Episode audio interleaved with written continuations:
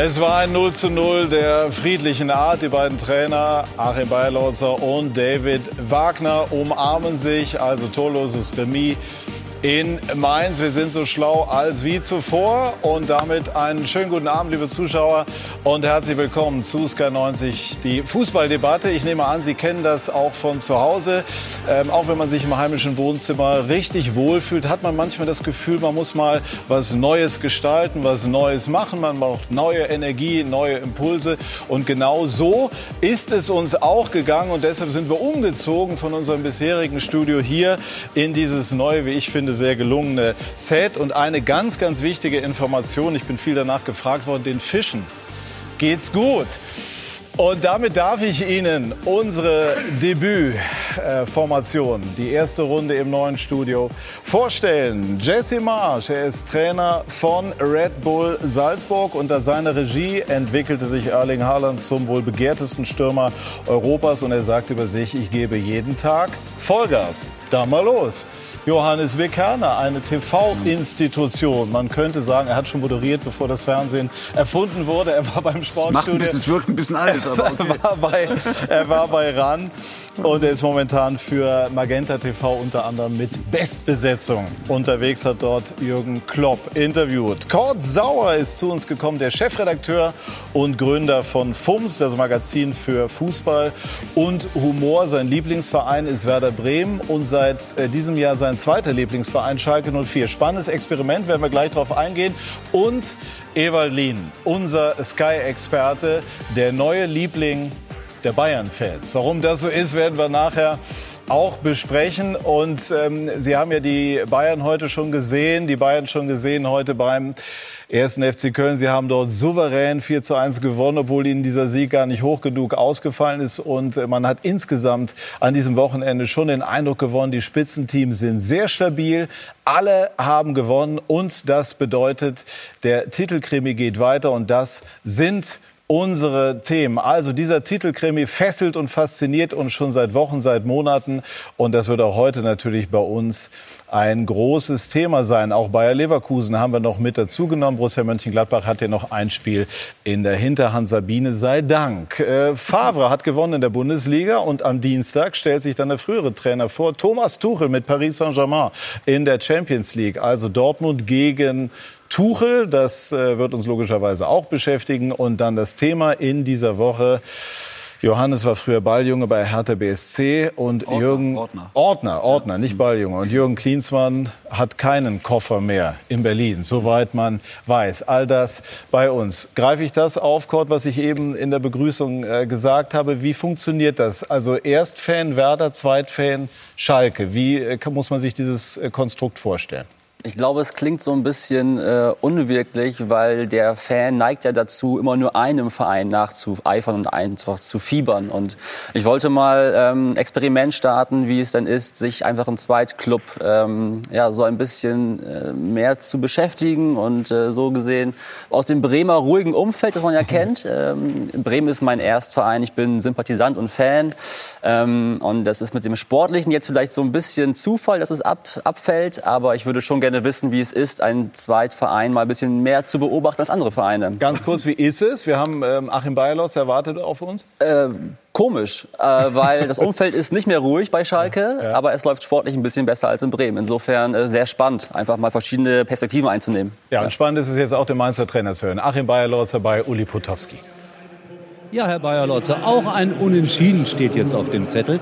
Sie hatten vor der Begegnung gesagt, Schalke wäre für Sie der hohe Favorit. 30 Minuten lang sah es aber so aus, als ob Ihre Mannschaft hier gewinnen könnte. Woran sind Sie gescheitert, dass es keine drei Punkte geworden sind? Naja, das ist immer schwierig zu sagen. Natürlich hatten wir einen Lattenschuss und natürlich hatten wir in der ersten Hälfte durch Danny Latza auch eine Riesenchance, nachdem Nübel den Ball nicht festhalten konnte. Aber man muss auch umgekehrt sagen, jetzt am Schluss hatte, hatte Schalke noch eine ganz, ganz große Kopfballchance. Ja, es ist, es ist so, man hätte gerne drei Punkte und die wären möglich gewesen, gerade in der Drangphase, die, wir, die, die Sie gerade beschrieben haben. Aber auf der anderen Seite nehmen wir den Punkt. Wir nehmen den hin, weil sie, die Mannschaft gut gearbeitet hat. Wir waren defensiv sehr verlässlich heute. Ähm, und das ist etwas, was, was ganz wichtig ist. Das ist das zweite zu Null erst, das, das Mainz jetzt in der Saison gespielt hat. Das erste Unentschieden. Wir nehmen das hin und ähm, ja, wollen eine kleine Serie starten. Sie haben gerade ein schönes deutsches Wort benutzt. Verlässlich. Wie bekommt man Verlässlichkeit in eine Mannschaft hinein? Ja, wir arbeiten tagtäglich daran. Äh, die Abstände müssen stimmen. Jeder muss äh, wissen, wann er für den anderen da ist, wenn er Lücken schließt. Äh, das klappt jetzt mit unserer Dreierkette mit Jeffrey Brumer im Zentrum sehr, sehr gut. Und das ist etwas, was natürlich insgesamt der ganzen Mannschaft Stabilität gibt. Natürlich können wir nach vorne die ein oder andere Situation, ich denke am Schluss, wo, wo Karim mit, mit GP in, dem, in der Kontersituation so ein kleines Missverständnis hatten bezüglich Laufwege, da können wir, können wir uns verbessern natürlich, aber ich bin zufrieden heute. Wir haben einen Punkt und ähm, der hilft uns schon auch weiter. Das erste Unentschieden. Es ist ein bisschen Fastnachtsstimmung im Stadion gewesen. Darf die Mannschaft in den nächsten Tagen das ein bisschen feiern?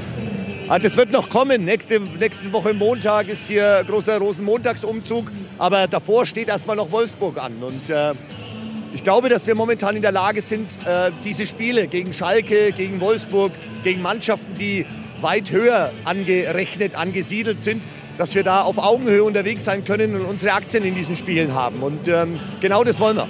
Dann hoffe ich, dass Ihre Aktien weiter steigen. Dankeschön. Ja, Dankeschön. Und damit Danke. wieder zu euch zu Sky 90. Dankeschön. Und Johannes fährt auch ein interessantes Modell, ist äh, bei Hertha BSC aktiv gewesen. Hängt irgendwie, wenn man in Hamburg lebt, im Hamburger Sportverein an. Guckt man hin, ja. Mag ich gucke auch zu St. Pauli, aber ich gucke auch sehr zum HSV. Mag den FC Liverpool. Sehr, ja. So, und, und, und er ist in Bonn geboren und hat deshalb immer auch ein Auge zum FC gehabt. Genau, genau. Das, Wie du, das, ich. Genau, so ist das. Mhm. Ähm, und, und was sagt jetzt Johannes zu Schalke? Ja, finde ich ganz interessante Entwicklung, insbesondere wenn man es im größeren Zusammenhang sieht. Jetzt nicht nur so von Spieltag zu Spieltag, sondern mal von Saison zu Saison. Ich will jetzt nicht sagen, wir sollen im Fußball in Generationen denken. Dafür ist es zu schnelllebig, aber da hat sich ja schon was getan, seitdem Dave Wagner da ist.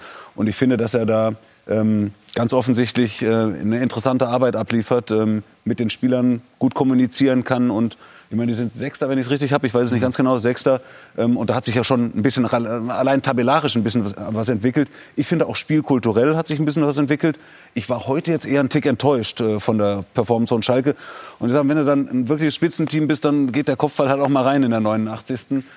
Das manchmal ja, war, liegt, war, liegt war das so nah beieinander, völlig zum, unbedrängt. Und klar, zum Lucky Punch. Aber, aber ähm, mir macht das großen Spaß, das zu verfolgen und, und ich sehe das mit, mit einem gewissen Interesse. War ja auch in der Saison nicht in der Mannschaft, aber außerhalb durchaus auch Unruhe drin bei Schalke und so. Ich finde, das haben sie ganz gut wegmoderiert. Jesse, Sie verfolgen natürlich die deutsche Bundesliga sehr, sehr intensiv. Was zeichnet Schalke bisher in dieser Saison aus? Ja, ich denke, die, die Umfeld für den Verein und Mannschaft ist klar und stabiler. Ja, so, ich meine nicht die Abwehrsituation und alles, aber die Ergebnis ist nicht so hoch und tief und letztes Jahr war, war sehr stressig für diese Mannschaft. So, ja, ich denke, David Wagner hat gut gemacht. Ähm, ich kenne Jochen Schneider auch. Er ist ein super Typ und ich denke, er hat viel zu tun und, und viel geholfen mit, mit diesem Umfeld und der Verein und alles. Und ich hoffe, dass ja, sie können mehr Erfolg finden und, und sechster Platz ist nicht so schlecht auch in diesem Moment. Im Moment gibt es so eine ganz kleine Delle, wenn man so möchte möchte. Ne? Was hat Schalke jetzt generell im Tank im Laufe dieser Saison? Also können Sie europäische Plätze, vielleicht sogar die Champions League Quali anpeilen? Ich denke, es ist eine Möglichkeit. Äh, ja, es ist immer. Letztes Jahr sie hatten viele Verletzungen auch und so das ist auch äh, ein großer Ärger für eine Mannschaft und ähm, ja, ich denke, es ist ein großer Verein hier in Deutschland. Ja, und ich habe das letzte Jahr gelernt. Es ist so, so viele Leute, äh, hat viele Unterstützung für diese die, die Leidenschaft für diese Mannschaft und dieser Verein. In Ihrer Zeit als Co-Trainer bei RB Leipzig, nur zur Erläuterung, da haben Sie das noch mal hautnah yeah. selber auch gespürt. Ja, ja. So, um, ähm, Sie haben einen, einen großen Wettbewerb zwischen uh, Leipzig und Schalke auch, aber viel Respekt, ja, für, ja. für Wagner. Er hat gut gemacht diese Saison. Ich denke, der europäische Fußball nächstes Jahr ist, ist möglich. Hm. Und die Mainzer Evalin, wenn ich kurz stören darf. Ähm er hat seine Zettel, Entschuldigung. Ja, nein, immer, äh, nein, nein, die Zettel, die, die, moderne Ausgabe der Zettel, aber Ewald fährt immer mindestens dual, Johannes. Also das weiß ich ja. aus eigener Erfahrung hier in diesen, in diesen zur Sache. Also die, ja, genau. die, Mainzer, die Mainzer sind äh, trotz der äh, laufenden Karnevalszeit sehr ernsthaft zu Werke gegangen gegen Schalke. Was hat sie heute so stabil werden lassen? Ja, ich, das ist ja mal ein Zusammenspiel von, von zwei äh, Mannschaften und Grundordnungen. Ich habe gesagt, dass, äh, dass beide Mannschaften nur jeweils mit einem Spieler auf den Flügeln spielen. Und das ist dann, und das sind jetzt nicht unbedingt die offensiven Monster. Ob das Otschipka und äh, äh, und auf der anderen Seite äh, äh, Kenny ist oder ob das äh, bei, bei Mainz, äh, Baku und, und, und Brosinski sind. Und das bedeutet, dass sie, dass sie wenig Tiefe hatten. Sie haben die Leute, die die in offensiven Positionen nicht besetzt, sogar in der Raute gespielt. Und dann, dann hast du, wenn du das Spiel angehalten hast, hast du viele Situationen gehabt, wo zwei, zwei zentrale Stürmer von Schalke, obwohl die alles schnelle, gute Leute sind, vier Mittelfeldspieler und vielleicht noch nachrückende Leute. Und das ist leicht zu verteidigen und dadurch kommt nicht viel Überraschung zustande. Und sie haben sich eigentlich beide so ein bisschen neutralisiert, weil sie diese Tiefe nicht im, im Spiel hatten. Und das fand ich schade, weil das sind talentierte, gute Mannschaften. Wir haben den Sportdirektor von Mainz bei uns zugeschaltet. Schönen guten Abend, Rufen Schröder. Guten Abend, grüß Sie, hallo. Wie In sehr Runde. ist der. Puls in der 90. Minute noch mal in die Höhe geschnellt? Ja, das haben wir gerade auch mit, fast mit, mit jedem besprochen. Ich glaube, das äh, kam so ein bisschen das Leverkusen-Spiel wieder hoch, wo wir kurz vor Schluss äh, das 0 zu 1 kassieren mussten. Von daher war das, ja, der Pulsschlag hoch von der Bank siehst du eh relativ ungenau. Man muss sich echt mal überlegen, ob man lieber von der Tribüne aus guckt. Aber dann sieht man es ein bisschen besser. War ganz klar, äh, der Ball kommt rein. Äh, ich glaube, McKinney war es, kommt völlig blank im 5-Meter-Raum zum Kopfball. Und normalerweise macht er den, zum Glück jetzt nicht. Ich dachte, alles in allem äh, Eberlin hat es ja eben auch schon gesagt, glaube ich, am Ende des Tages äh, 0-0 dann der gerechten Art. Was ist, dieser, er was ist dieser Punkt wert für Mainz? Äh, Zu Null gespielt, zu Hause zumindest nicht verloren, all diese Dinge. Ich denke, sehr wichtig. Ich glaube, auch ein gewisser Prozess auch äh, innerhalb der Mannschaft. Wir haben natürlich oftmals die Situation auch gehabt, dass wir zu Hause sehr, sehr euphorisch zum Teil auch gespielt haben und natürlich auch mit vielen, vielen jungen Leuten äh, kreativ versucht haben, schnell in die Tiefe zu kommen, nachzurücken und immer wieder ähm, auf das Tor zu drängen. Ähm, das Thema ist auch sta defensive Stabilität. Wir haben äh, da in Berlin auch ein bisschen ähm, mehr mit angefangen, auch defensiver noch, auch noch mal zu denken und da in die Räume zuzulaufen als Team, noch mehr zu agieren. Und das hat man heute auch gesehen, dass das beide Mannschaften äh, in der Kompaktheit stehen wollten, ähm, äh, ein klares äh, defensiveres äh, Konzept und keiner sich so richtig die Böse geben wollte. Deswegen wurde sich so ein bisschen eliminiert. Ähm, ich sag mal, wenn die letzte Chance nicht da gewesen wäre für Schalke, dann, dann hätte man schon so ein bisschen das Gefühl gehabt, ah, wir, sind, wir sind so zehn Minuten vor Schluss sind wir dran. Vielleicht ist es 1 zu 0 zu schießen, ähm, aber am Ende des Tages ein wichtiger Punkt für uns. Ist übrigens das erste Remis in der Saison, also von daher schon was Besonderes. Und, äh, aber ganz klar, der Blick ist weiterhin da. Wir haben fünf Punkte vor Relegation und wichtig ist einfach im Fokus zu bleiben und jetzt sich sehr, sehr gut vorzubereiten auf den VfL Wolfsburg. Der Quaison ähm, hat in den vergangenen Spielen sehr, sehr gut gespielt, hatte heute auch einen Lattenschuss. Ist er derjenige, der fast die entscheidende Figur sein kann, wenn Mainz den Klassenerhalt sichern möchte? Ja, ist ein ganz großer Teil natürlich davon, weil der Robin ist auch, äh, selbst wenn er nicht so ganz im Spiel war, du hast zwischenzeitlich gedacht, so, ist der Robin noch so auf dem Feld? Das ist gar nicht als Kritikpunkt, aber hat er so ein bisschen auch äh, ein bisschen gelauert, gerade wie bei dieser Situation. Äh, Kenny verschätzt sich da, rutscht aus und dann ist er da. Ich glaube, er ist ein unheimlich wichtiger Spieler für uns, weil er sehr, sehr straight ist, weil er wirklich sehr, sehr fokussiert ist und die Jungs wissen, dass der Robin auf seine Chance auch lauert. Und hier hat er so ein bisschen, bisschen Pech gehabt. Ähm, äh, letzte Woche hat er drei gemacht und jetzt äh, hat er sich wahrscheinlich für Wolfsburg was aufgehoben. Und äh, der Robin ist wirklich ein ganz, ganz wichtiger Spieler für uns. Klappt das mit dem Klassenerhalt? Bin ich definitiv von überzeugt. Ähm, Wir sind äh, bereit dazu, zu kämpfen, zu fighten. Ähm, Und äh, ich sage, der Fokus ist das Entscheidende. Und äh, wenn wir alles berücksichtigen, alles in die Waagschale werfen, ähm, dann werden wir das schaffen und Mainz wird in das zwölfte Jahr Bundesliga gehen.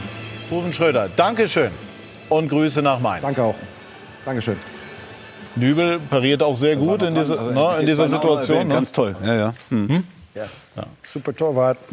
Ja, ich denke, es- die Situation jetzt in Schalke ist nicht so einfach, aber er ist ein Schalker und er muss mit Schalke spielen und er ist ein super Talent. Was sagt jetzt der, äh, darf ich sagen, der Zweitfan, äh, Schalke, aber natürlich auch der Journalist äh, zu, zu der aktuellen äh, Situation von Schalke? Also ich wünsche mir zunächst mal, dass der Trend zum Zweitverein geht, einfach um diese Sinne zu schärfen, eben auch weg von dieser Sturheit des Erstvereins. Ich finde es toll, wenn man auch ein bisschen auf andere Vereine guckt. Ähm, ganz kurz, bevor ich auf Schalke eingehe, ich würde Na. noch gerne ein Wort zu Mainz sagen. Ich finde es toll, wie Mainz einfach in der Liga sich etabliert und fängt und einfach auch aufbaut. Also Mainz, Augsburg, Hertha, vormals äh, Werder, das sind alles Clubs, die eigentlich in diesem Konstrukt Bundesliga, die haben es nicht leicht. Ne? Wenn du dich nicht öffnest für, für Investoren oder Mäzen, das ist nicht leicht in diesem Also äh, jetzt geht natürlich Hertha im Moment einen etwas anderen Weg komplett, als, als Mainz. komplett. Ne? Aber das sind Teams, die die letzten neun, zehn Teams der Liga, die können alle absteigen, wenn es doof läuft. Ja, dazu gehört halt auch Glück, Flow, Ergebnisse, ganz viele Faktoren. Äh, wenn ich auf Schalke schaue, freue ich mich sportlich. Äh, ich, ich sehe das Unentschieden schon ein bisschen skeptisch, äh, weil da müsste mehr, mehr drin sein für die sportlichen Ambitionen. Aber das haut Schalke nicht aus der Bahn. Wir haben eine Stimme von Schalke, die hören wir. Bastian Obczypka Wir- wir hören bei Stimmen. Uli Potowski. Stimmt. Herr Otschipka, wie schwer war das heute gegen Mainz, in Mainz einen Punkt zu holen? Ja gut, in Mainz ist es natürlich immer ein bisschen eklig, das ist ganz klar. Und ähm, ich denke, es war ein sehr, sehr kampfbetontes Spiel mit äh, ja, eigentlich wenigen Torraumszenen. Ähm, ja, sehr viele technische Fehler passiert, sehr, ja, teilweise auch kuriose Szenen dabei, aber ähm, ja, im Endeffekt war es, denke ich, ein gerechtes 0-0. Bis zur 30. Minute fand Schalke erst so gar nicht statt. Äh, Wie kommt das, dass man so lange braucht, um ins Spiel zu finden? Ja, ähm, wir haben uns natürlich auch was ausgedacht vor dem Spiel. Ähm, äh, einen gewissen Plan zurechtgelegt und ähm, ja, auch wenn, äh, wenn manche Sachen vielleicht mal nicht ganz so funktionieren, ähm, haben, wir, haben wir versucht, dann andere Lösungen zu finden. Und ich glaube, wir sind in der ersten Halbzeit noch ganz gut reingekommen, hatten ja jetzt keine klaren Torchancen. Da hat immer ein bisschen der, der letzte Meter dann halt vorne gefehlt. Das ist das, was uns äh, ja, in den letzten Spielen auch ein bisschen verfolgt. Ganz am Ende muss man sich fast noch bei Alexander Nübel bedanken, der den Ball da an die Latte lenkt mit den Fingerspitzen. Aber es war ja noch die große Chance da, wirklich Sekunden vor Schluss. Wäre es gerecht gewesen, hier zu gewinnen? Im Fußball geht es nicht immer darum, ob es gerecht ist. Äh, Ich hätte mir natürlich gewünscht, äh, wenn, Weston den reinköpft. Ich glaube, er war komplett äh, blank da, kurz vorm 5-Meter-Raum. Ähm, Aber ja, wir müssen es halt jetzt so annehmen. Und ähm, im Endeffekt ähm, denke ich, ist es ein gerechtes 0-0. Auch das Leben ist manchmal nicht gerecht. Dankeschön, schönen Abend. Genau, ein bisschen Lebensphilosophie kann auch nicht schaden nach einem solchen Remis. Ähm, was ist dir noch aufgefallen bei Schalke, Johannes? Ja, äh, Ewald hat das ja eben angefangen zu analysieren und bei Betrachtung des Spiels hat er gesagt, Schalke mit der Raute im Mittelfeld, also tendenziell ein strukturell ein Mann mehr im Mittelfeld. Trotzdem haben sie nicht entscheidende Zweikämpfe im Mittelfeld gewonnen. Das ist ja eigentlich komisch. Wenn Ja, weil einer es mehr super eng ist. Ja. Sie, stellen sich so, sie haben sich so eng zusammengestellt, dass, äh, dass die Mainzer dort äh, dann... Also auch die Raute zu eng gespielt, würdest du sagen? Ja, okay. natürlich. Weil normal sagst du ein Mann Überzahl, da haben wir eine relative Chance, auch mal einen Zweikampf mehr zu gewinnen. Und sozusagen auf die Bundesliga-Perspektive, das, was jetzt ihr, was ihr Titelkrimi nennt, da ist, ich sag mal, ist Bayern Paderborn am Freitagabend was anderes als Schalke Leipzig. So kann man das sagen. Und jetzt hören wir den Trainer. David Wagner wieder bei Uli Potowski. Ja, der steht hier und denkt noch nach. Mit dem Punkt zufrieden oder nicht zufrieden? Noch was heißt zufrieden? Am Ende willst du natürlich jedes Spiel gewinnen, das du spielst. Da- Ich denke, es war ein gerechtes Resultat. Auswärts ein Punkt ist in der Regel erstmal kein schlechter. Nichtsdestotrotz ähm, muss man schon sagen, wir tun uns im Moment schwer mit, mit Torchancen kreieren. Äh, ein bisschen die Leichtigkeit, die uns in der Offensive insbesondere fehlt. Und dann musst du natürlich zusehen, wenn du nicht gewinnen kannst, dass du nicht verlierst. Und das machen die Jungs im Moment. Und dementsprechend ist das ein Punkt, den wir mitnehmen. Und diese Szene in der allerletzten Sekunde, wie haben Sie die erlebt? Ja, das wäre natürlich dann so ein äh, bisschen Walt Disney-mäßig gewesen, wenn wir dann mit Weston McKenney äh, den, den Siegtreffer machen in der Nachspielzeit nach dieser Ecke. Nichtsdestotrotz, wie ich schon sagte, ich denke, ähm, ja, Mainz hatte auch seine Chancen. Also ich denke, das war schon ein, ein, ein, ein gerechtes Resultat, das Unentschieden. Auf der anderen Seite ist so ein 0 zu 0 in Mainz äh, für die Schalker Wünsche oder für das, was man sich vorstellt in Gelsenkirchen und Umgebung genug? Was stellt man sich denn vor? Man stellt sich natürlich vor, dass man als Verein, der unter den ersten sechs steht, gegen eine Mannschaft, die relativ weit unten steht, gewinnt. Wenn man sich das äh, so nüchtern versucht anzuschauen, dann könnte man das tun. Wenn man allerdings ein bisschen da hinten dran schaut und weiß, dass wir heute äh, ohne sechs äh, potenzielle Stammspieler gespielt haben, dass wir schon die eine oder andere Schwierigkeit im Moment haben. Bei anderen Vereinen kommen ganz viele Spieler zurück. Bei uns dauert es noch ein bisschen. Dann äh, kann man vielleicht auch verstehen, dass dieses Spiel dann so ausgeht. Und nichtsdestotrotz ist Mainz eine Mannschaft, die sehr gut organisiert gewesen ist. Das ist auswärts, das ist nie einfach. Also dieses als Gott gegeben hinzunehmen, das sollte man nicht tun. Da macht man Fehler. Die ersten 30 Minuten kamen mir besonders schwer vor. Warum? Ja, wir haben uns äh, schwer getan, die ersten 30 Minuten ins Spiel zu finden. Mainz war vielleicht sogar noch diesen einen Ticken aggressiver als wir. Ich denke allerdings dann die Viertelstunde vor der Halbzeit, das, das ging dann an uns. Da hatten wir unsere besten Momente. Auch nach der Halbzeit sind wir, glaube ich, ganz gut rausgekommen. Aber wie gesagt, das war ein Spiel mit relativ wenig Torchancen, weil beide Mannschaften relativ gut organisiert waren. Es gab nichtsdestotrotz zwei, drei klare auf jeder Seite. Keiner konnte nutzen und dementsprechend, wie ich sagte, ein 0-0 der Sorte gerecht, würde ich sagen. Dann würde ich sagen, viel Spaß nächste Woche gegen Leipzig. Dankeschön, schönen Abend noch in der alten Heimat und zurück äh, zu euch in die Runde. Ja, so ist das manchmal ne? mit den Vorstellungen. Die können ganz unterschiedlich sein zwischen Medienvertretern und den Trainern. Wie ist das, Herr Marsch, bei Ihnen, wenn Ihre Vorstellungen anders sind als das, was die Mannschaft dann auf dem Platz abliefert? Zu was veranlasst Sie das dann in der Pause in der Kabine? Ja, ich denke, es ist immer wichtig, dass vor dem Spiel wir können ein gutes Gespräch haben und dass die Mentalität äh, ist klar. Ja, mit unserer Mannschaft, wir sind fast immer aggressiv, so das ist immer ein Thema bei uns. Ähm, aber oft auch Spieltag ist für, für Spieler. Ja, und sie müssen klar im Kopf sein und sie müssen bereit für alles zu schaffen. Ja, so, und wir können helfen vielleicht bei Halbzeit oder ein, ein Auswechseln oder Grundordnung wechseln oder e egal, aber es ist nicht so einfach, durch ein Spiel zu wechseln alles. Ja, aber wenn es nicht so läuft, Sie sind ja jetzt sehr freundlich, sehr entgegenkommt, dann können Sie auch ganz anders. Und da wollen wir jetzt mal gerade reinschauen. Es ist nicht ein fucking Freundschaftsspiel. Ja? Es ist ein fucking Champions League Spiel. Wir müssen körperlich auf dem Platz und get fucking stuck in mit Druck. Diese Aktion, manchmal mit Van Dyke. Ja? Komm, Jungs. Zu viel Respekt für die Gegner. Zu viel Respekt für die Gegner. Ja, es ist mit dem Ball, gegen den Ball und mit Fouls. Zu viel Respekt. Das war in Liverpool. Halbzeitstand war 3-1, ne? Ja, 1-3. Genau. Ja. War das, ähm, also spontan kann es nicht sein, aber hat sich das in der ersten Halbzeit entwickelt oder haben Sie das erst sozusagen beim Gang in die Kabine entschieden, so zu machen? So nach 30 Minuten, es war 0 zu 3. Bei 25 Minuten, wir hatten eine gute Ordnung gewechselt zu einem Router. So, es, und das hilft, hat geholfen, dieses Spiel. Ja. Aber es war auch klar, dass wir, wir, wir sprechen oft über Angstlos, das Gefühl, dass wir können ja. äh, geben alles. Ja. Und, und in diesem Spiel, äh, es war ein großes Spiel in, in Anfield, in alles gegen die beste Mannschaft in der ganzen Welt. Das ist nicht so einfach. Aber dann bei Halbzeit, wir hatten ein gutes Gespräch. Ja. Und, und, aber was ist wichtig ist, dass es war komisch, diese, diese Video war Tag nach dem Spiel, es kommt raus, es war in, in Twitter und alles so groß, aber es war auch peinlich für mich, dass es war ein bisschen gefährlich, dass die Mannschaft hat nicht gedacht, dass es war nur der Trainer, das, das hat das gemacht, aber es war die Mannschaft. Alle uns zusammen hat das gemacht. Und so, in die Ende, es war ein, eine Niederlage. Ja, es war, es war nicht ein Sieg oder aber etwas. Knapp. Aber, knapp. aber ja. wir haben gut gespielt in der zweiten Halbzeit. Wie hat die Mannschaft nach Ihrer Empfindung reagiert? Sie hat in der zweiten Halbzeit sich gesteigert, aber es hat ja auch eine Wirkung dann über dieses Spiel hinaus. Ja, wir waren sicher mutiger ja, und, und vielleicht bereiter.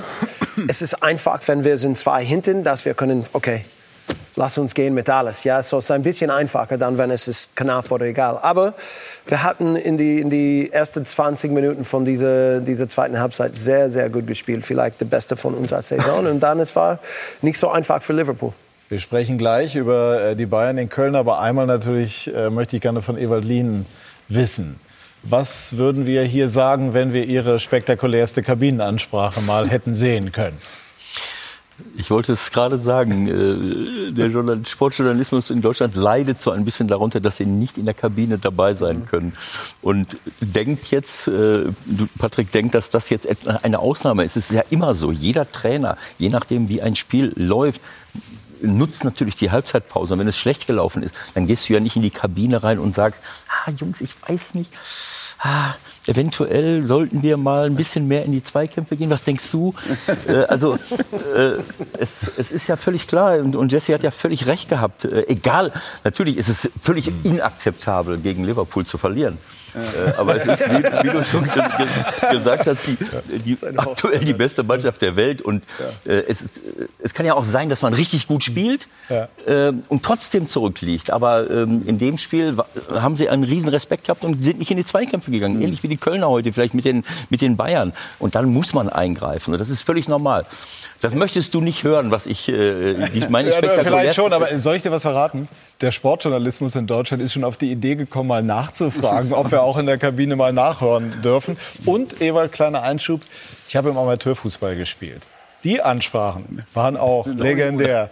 Da hätte ich manche Beleidigungsklage gewonnen, wenn das rausgekommen wäre. Man muss ja schon mal froh sein, dass das Ganze im deutschen Fernsehen gezeigt wird, weil im amerikanischen Fernsehen hätte es ein Piep-Festival gegeben. Ja? Ihr habt zu Piep Respekt vor den Gegner und zu Piep äh, wenig in die Zweikämpfe.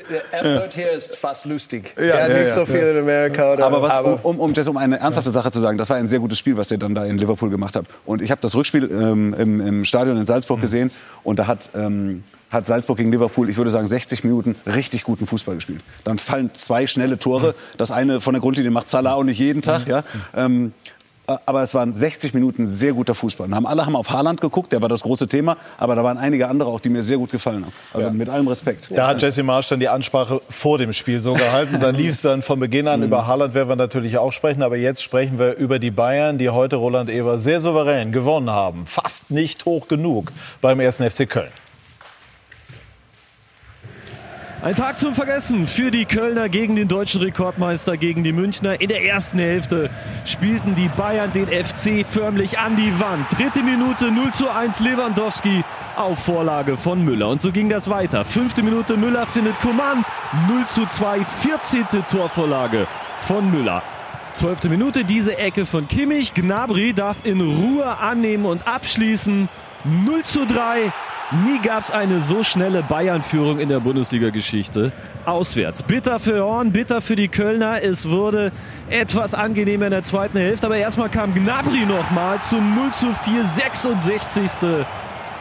Erster Doppelpack seit Dezember 2018. Zumindest durften die Kölner mitspielen und dann auch nochmal jubeln in der 70. Marc Uth mit dem 1 zu 4 unterm Strich, aber ein hochverdienter Bayern-Sieg. Das ist auch kein Abwehrspiel. So, und damit wir dann auf äh, Stand sind, alle miteinander hören wir auch Stimmen. Die hat Ecki Häuser eingefangen. So wie wir hier begonnen haben, damit konnte man nicht rechnen.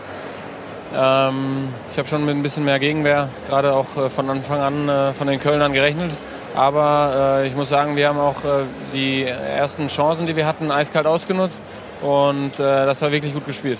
Mich ärgert es einfach auch die zweite Halbzeit, wie wir da einfach so ein bisschen zu pomadig. Wir haben nicht mehr ganz so seriös gespielt wie in der ersten Halbzeit. Und das sind Dinge, die, die einfach eine Mannschaft wie wir, äh, das darf nicht vorkommen. Erste Halbzeit, natürlich war es gut. Entschuldigung, war super. Und war sehr, sehr zufrieden auch mit der Art und Weise, wie wir da gerade auswärts auch aufgetreten sind. Aber die zweite Halbzeit, ja, ist dann natürlich schon so ein bisschen, was man eher so äh, ja, ein bisschen verärgert dann äh, über die 90 Minuten ist. Also die Bayern sind wieder bei ihren alten Ansprüchen. Das muss man sich mal auf der Zunge zergehen lassen. Gewinnen Ärger 4 hätte zu man gerne, 1. ne? Ne? Genau. Und, und es heißt zu pomadig, nicht hoch genug und so weiter. Das ist irgendwo dann auch das Geheimnis von Bayern München. Kurt, wie klingt das für Sie, wenn Sie diese Stimmen hören nach einem dann doch unter dem Strich überzeugenden und souveränen Auftritt? Olli Kahn ist wieder da. Also das, ist, das merkt man. Ich glaube, äh, ein neuer Geist weht durchs äh, Stadion.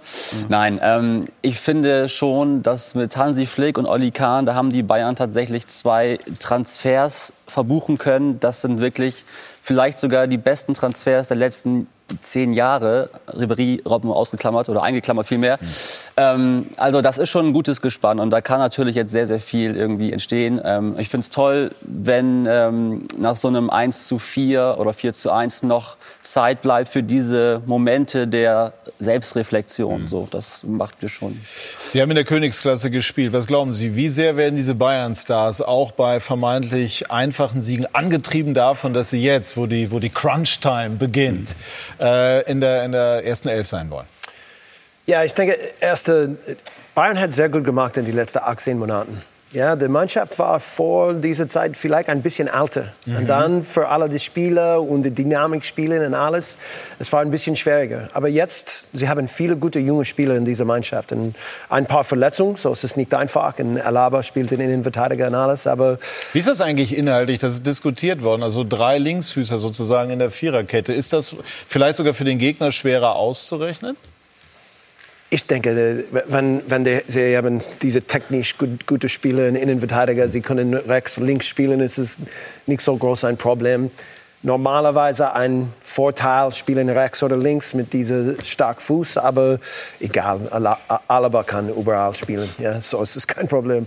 Aber jetzt, ich, ich denke, Bayern ist in einer guten Lage. Ja, mit Mentalität, mit Klarheit für Spielen und, und der Druck in den Medien und alles ist relativ ruhig und sie spielen gut jetzt. So, ich denke, sie können einen, einen großen Lauf in, in, in der Königsklasse machen.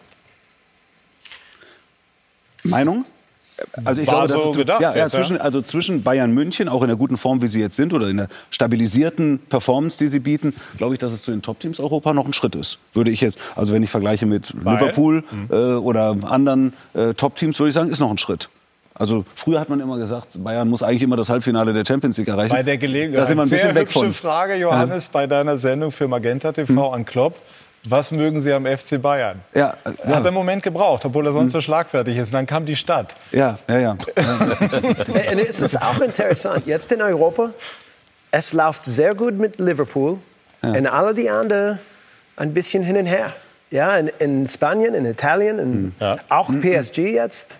So, es ist eine interessante erste Runde hier in der Königsklasse, ich denke so. Ja, es ist ja, ist ja wie ein zweiter Wettbewerb. Du, hast, du nennst es Crunch Time. Ja, ja. Es gibt ja immer die Champions League Gruppenphase Klar. und dann die Champions League K.O.-Phase. Es ist wie ein neues Spiel. Und jetzt Liverpool hat, glaube ich, Atletico jetzt äh, auswärts. Geht alles von vorne los. Absolut. Also für die Bayern äh, Halbfinale diese Saison sicherlich Ich- mehr oder minder interne Pflicht. Das sagt man immer so, aber wieder auf dem Weg liegen ja einige. Also Ja, so aber, so sehen, aber die sehen das so. Ja. Ja, das ist ja richtig. Sie, Sie müssen es ja auch so sehen vom Anspruch her. Aber ich habe jetzt schon ein paar Mal gesagt, auch äh, heute, wenn ich die zweite Halbzeit sehe, die Kölner haben angefangen, sich zu wehren. In der ersten Halbzeit haben sie gar nicht mitgespielt. Leipzig hat zu Hause sich überhaupt nicht gewehrt, weil sie eine falsche, für mich eine falsche Raumaufteilung hatten. Äh, in der zweiten Halbzeit zu Hause in, in, in Leipzig damals in der Hinrunde äh, war es ein anderes Spiel und dann hat es Bayern auch schwerer. Äh, das heißt, sie müssen diesen, diesen Switch äh, finden. In Europa ist die Gegenwehr generell größer, egal wie die Qualität ist, weil es einfach eine höhere Aggressivität, eine höhere Kompaktheit und eine höhere individuelle, individuelle Qualität in der Defensive ist. Und das müssen sie berücksichtigen, wenn sie sich durchsetzen wollen. Und deswegen ist es genau richtig, wenn der, wenn der äh, äh, Hansi sagt, äh, naja, das darf eigentlich nicht passieren, denn man muss damit rechnen, dass man eher mehr attackiert. In der ersten Halbzeit konnten sie spielen, wie sie wollten. Sie hätten acht Tore schießen können, weil Köln gar nicht auf dem Platz war. Ja, die Bayern dann äh, gegen Chelsea in der Champions League. Gleich werden wir Ewald noch auflösen, was es mit der neuen Zuneigung zwischen Ihnen und den Bayern-Fans auf sich hat. Aber Das dann kannst du nicht lassen, ne? Nee, nee, das kann ich nicht lassen. Das, das interessiert mich, aber ist auch Teil des Jobs und es interessiert die Zuschauer auch, denke ich mal. Und äh, spannend ist auch das, was wir dann noch vorhaben. Dann werden wir nämlich unter anderem sprechen über Erling Haaland, der Mann, der in Salzburg in der Champions League unter der Regie von Jesse Marsch so getroffen hat und der jetzt Borussia Dortmund verzaubert. Und dann sprechen wir natürlich auch über RB Leipzig, die im Titelkampf sehr, sehr gut unterwegs sind. All das und viel mehr gleich bei SK90, die Fußballdebatte.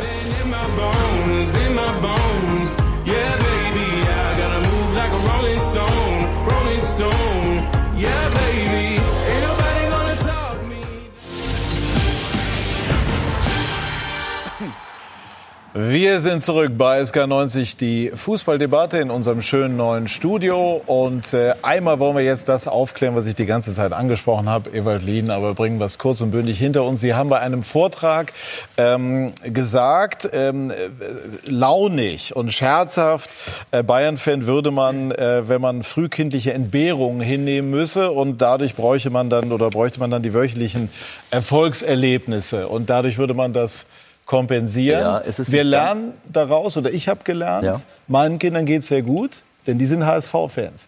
Die kompensieren das nicht Woche für Woche. Also äh, erstens habe ich das nicht über Bayern-Fans Ja, gesagt, ja. sondern es war ein privater, interner Vortrag. Mhm. Da saß ein Journalist, äh, der dann hinter meinem Rücken das zu einer ernsthaften Aussage gemacht hat. Sowas kann man doch nicht ernsthaft sagen. Und ich habe das auch nicht über Bayern-Fans gesagt, sondern ich habe einen einzelnen Mitarbeiter von einer Firma angesprochen, der sich geoutet hat. Und ich habe gesagt, es ging bei dem Vortrag auch um Mitarbeiterzufriedenheit. Und ich habe gesagt, es kann sein, dass er eine gewisse Bedürftigkeit hat. Um ihn müsst ihr euch mehr kümmern. Weil warum wird jemand aus Pinneberg äh, äh, Bayern-Fan und nicht HSV-Fan? Vielleicht, weil er äh, dieses Erfolgserlebnis hat. Und jeder hat sich totgelacht, inklusive der Fan. Und der Journalist hat das äh, verbreitet, als wenn das eine ernsthafte Aussage von mir wäre. Kein Journalist hat mich angerufen. Alle haben es überall verbreitet. Und ich habe eine riesen Reaktion von vielen Bayern-Fans mit Recht geerntet, weil die, also aus ihrer Sicht mit Recht, weil die gedacht haben, spinnt der jetzt, tickt der durch. Ähm, und ich habe das dann klargestellt. ich habe noch nie irgendeinen Fan von irgendeinem Club äh, beleidigt. Und äh, ich empfinde mich als unverdächtig diesbezüglich. Und das zu machen war, einfach nicht korrekt. Gut, aber ich gebe zu, als, als Journalist, äh, wenn man sowas hört, dann, dann liegt ein gewisser Reiz drin, wo wir jetzt gar nicht jetzt Ja, nochmal ja. im Einzelnen durchgehen. Kurz haben die Bayern selber darauf reagiert, also die Offiziellen in irgendeiner Form? Nein, nein, also, äh, also so, so wichtig war es jetzt auch wieder nicht. Darf Also, ich kurz reingrätschen? Ähm, ich glaube, viele haben es übernommen, viele Medien ungeprüft. Also man sieht irgendwo ein Zitat, auch Fums ist davon nicht frei, dass man Zitate als Social Media Cards kachelt und dann sagt, hey Ja, bei euch toll. war's- war's bei uns, auch, bei uns ne? war es auch und wir haben es natürlich äh, nicht mehr als ein, zwei Mal geprüft. Wir haben es gesehen bei diversen anderen Medien und am Ende ist es trotzdem wichtig, das richtig zu stellen. Das haben wir getan. Insofern, insofern nochmal Entschuldigung dafür, dass wir überhaupt das verbreitet haben. Aber es ist, eine, es ist nochmal so ein Appell an uns selbst, an uns Medien und Journalisten, das irgendwie ähm, ja, sorgfältiger zu arbeiten und dass man, wenn man zweifelt, zumindest eben anruft. Das, ja, es hat mich. Das Ich glaube, es verarbeiten schon viele sehr sorgfältig. Ja, aber niemand hat, mich an, niemand hat mich angerufen. Niemand. Und hat das einfach übernommen und hat gesagt, naja, wie kann er so eine irrsinnige Aussage tätigen? Äh, dann muss ich, keine Ahnung, Es man war schon- ja, was soll ich mir durch so ein Gespräch die gute Story kaputt machen? Es war schon- Das recherchiert, ne? Ja, ja. Warum soll ich das tot recherchieren durch einen Anruf? Es war schon eine Riesenwelle und das Ja, ist, am Ende bist du der Leidtragende und das darf halt nicht sein. Deswegen ist es einfach nochmal ein neues Beispiel für, ja, wie, Ja, wie, aber die, äh, aber die Bayern-Fans auch, weil die sich beleidigt gefühlt haben.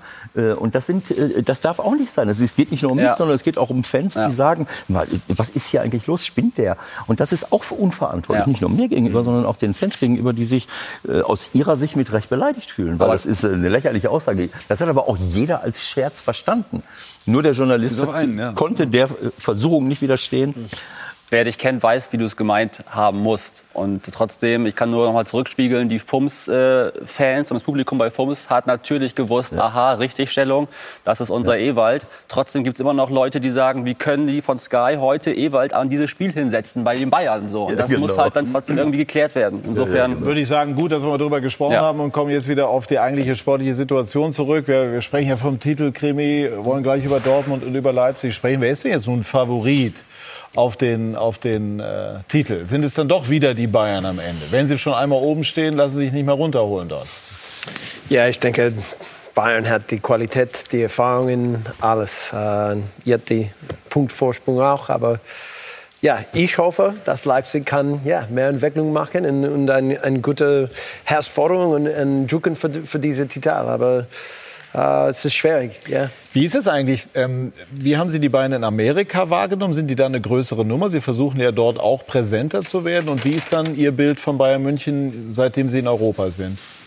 Ja, so äh, alle die Fußballleute in, in Amerika kennt diese große Verein in Bayern. Es äh, hat so viele gute Spieler jetzt in den letzten 10 Jahren, 20 Jahren, alles. So, ähm, es ist klar, äh, ein klar Verein, ein großer Verein in Amerika.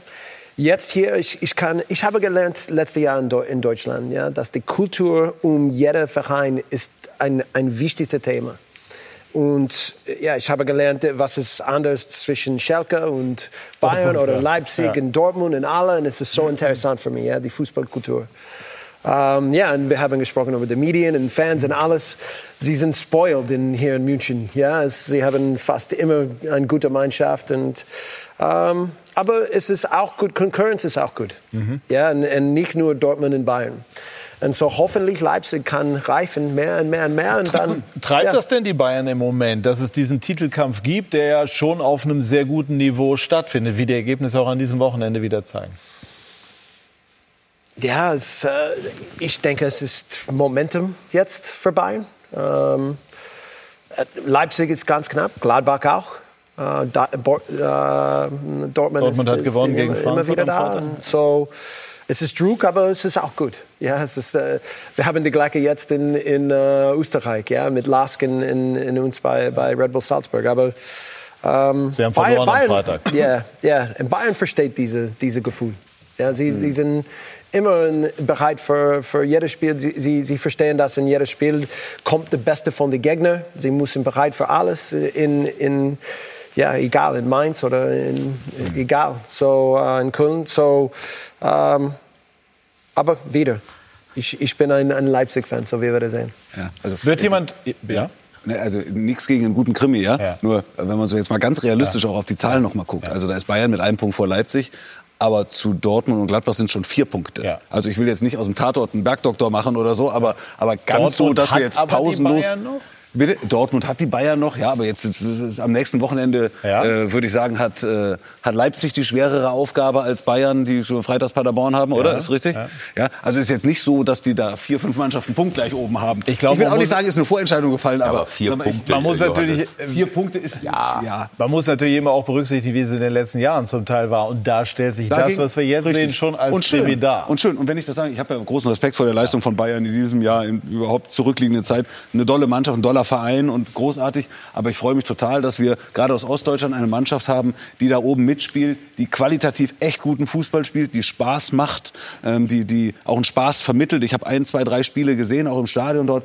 Das ist total gut für, für Ostdeutschland, dass es neben den beiden Berliner Vereinen, sage ich mal, auch im klassischen Ostdeutschland eine, eine, eine weitere Mannschaft gibt, das, äh, das ist schon belebend. Wird jemand schlau in dieser Runde aus Borussia Dortmund? Trotzdem möchte ich gerne auch von Borussia Mönchengladbach und von Dortmund sprechen, wo du das ansprichst. Dass Jesse für Leipzig ist und du aus... Und du bist äh, für Gladbach. Genau. Also, Ja, aber und lass uns jetzt mal bei Dortmund bleiben. Ja. Also sie verlieren auch so schön eigentlich wie keine andere Mannschaft, ne? muss man sagen, wie in Leverkusen beispielsweise. Aber sie gewinnen dann ganz deutlich und ganz eindeutig ähm, am Freitag gegen Eintracht Frankfurt. Sie haben großartige Spiele in dieser Saison abgeliefert. Dennoch fehlt immer so diese allerletzte Konstanz. Wie erklärt sich das? Also für mich hat Dortmund äh, eine der besten Offensivreihen in Europa. Ich liebe es zu sehen, wie sie, äh, wie sie spielen äh, mit, ihrer, mit ihrer Schnelligkeit, mit der Torgefahr, Unberechenbarkeit und auch im höchsten Tempo äh, auf engstem Raum miteinander zu kombinieren. Das ist manchmal gar nicht zu verteidigen. Hat natürlich auch da was mit zu tun, dass sie jetzt mit der Dreierkette und mit Guerrero und Hakimi äh, quasi zusätzlichen Rechts- und Linksaußen spielen, obwohl sie davor noch äh, Sancho und, und Hazard Und Haaland. Ja, ja gut, auf den Flügeln meine ich jetzt, dass so, sie okay, dort okay, ja. durchbrechen können. äh, Also ich finde das einfach überragend und wunderschön und es ist halt schade, dass sie dann manchmal gegen den Ball ähm, diese, diese, diese Dinge nicht zu, äh, zu Ende bringen können, weil sie, für mich ist das äh, einfach ein wunderbarer Fußball, für mich, aber es ist, glaube ich, eine Sache der Philosophie. Lucien spielt diesen Fußball, äh, ich vergleiche es ein bisschen mit Arsenal London, mit Arsene, Arsene Wenger, der über lange Jahre auch äh, ähm, mit den schönsten Fußball gespielt hat in Europa. Aber äh, ihm war es wichtiger, diese Philosophie durchzuziehen, als zu sagen, ich will jetzt irgendein Spiel zu Ende führen. Aber der Can hat es jetzt zu, äh, der neue Spieler, äh, Emre Can hat es jetzt bei dem letzten Spiel äh, gesagt, wo sie, glaube ich, dann äh, äh, unentschieden. Sie haben ja verloren in Leverkusen dann. Äh, genau, wo, Ja. wo sie ganz klar äh, eigentlich führen und äh, und er hat dann gesagt, naja, da, man muss so ein Spiel halt zumachen und das ist eine Art von Mentalität, die, das müssen die einfach lernen. Diese überragende Offensivqualität muss ich dann auch mal absichern und nicht sagen, jetzt spiele ich mal weiter nach vorne.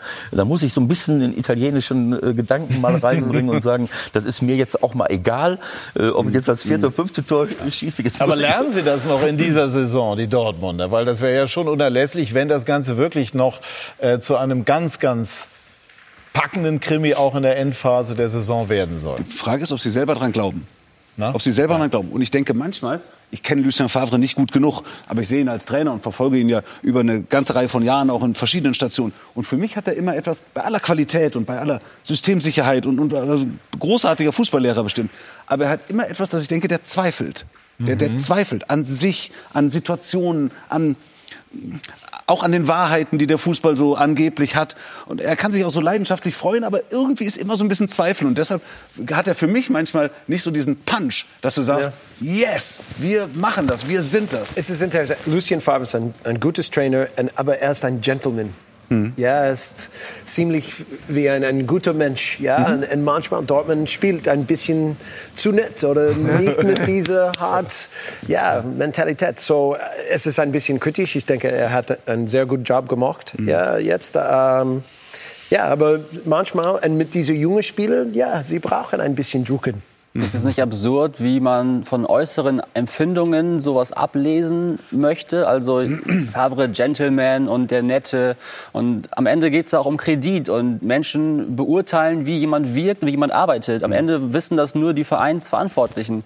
Äh, Die Medien, die Fans, die Presse, die müssen sich darauf verlassen oder stützen, was sie selber von einem sehen. Äh, Am Ende hat Favre erstaunlich wenig Kredit aus, aus Fansicht. Naja, man hört sich natürlich schon auch mal bei den Verantwortlichen um und bekommt auf Record dann schon mal die ein oder andere. Einschätzung auch von, von äh, aus früheren Clubs, also ganz aus der Luft gegriffen.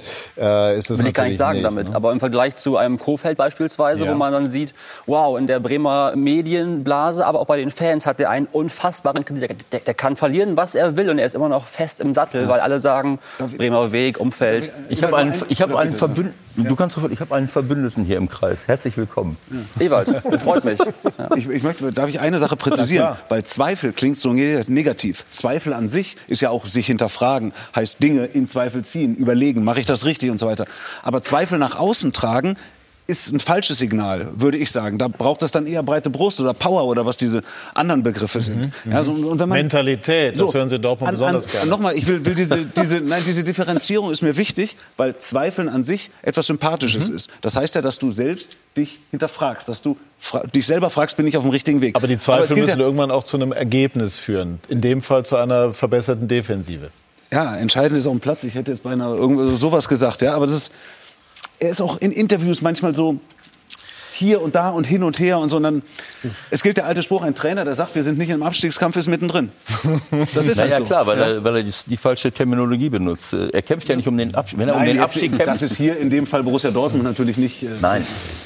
Also erstmal ist es, ähm, ich bin da, da äh, ganz bei Kort, ähm, äh, es ist immer schwer aus der Entfernung äh, zu beurteilen, äh, wie jemand intern wirkt und rüberkommt. Es ist völlig klar, dass jeder, jeder Mensch, jeder Trainer natürlich seinen Spielern oder der Öffentlichkeit etwas spiegelt. Das, was du darstellst, das spiegelst du auch. Äh, und, ähm, äh, aber ähm, zu glauben, dass, äh, äh, dass das dazu führt, dass, die, dass das, die Defensivqualität, die Aggressivität nicht unbedingt da ist, ist, ähm, ja, ist schwer zu beweisen äh, äh, letzten Endes. Aber ich kann das nachvollziehen, was du, äh, was du sagst. Ähm, es wirkt manchmal so, aber am Ende des Tages ist es nicht entscheidend, was er im Interview sagt. ist also denk mal daran, äh, da waren die Medien noch nicht so weit, wie, wir- wie wir heute sind. Denk mal an, an, an Ernst Happel. Äh, Gar nicht geredet. da musstest du froh sein, wenn er überhaupt ein Wort gesagt hat. Wenn er guten Abend gesagt hat, hat er auch eine Rede gehalten. So, und, der Und hat, Europapokalsieger, äh, Und die haben alles niedergewalzt und niedergerannt. Also äh, so einfach ist das halt nicht. Aber ähm, und es hat für mich auch etwas mit der Kaderzusammenstellung zu tun letzten Endes.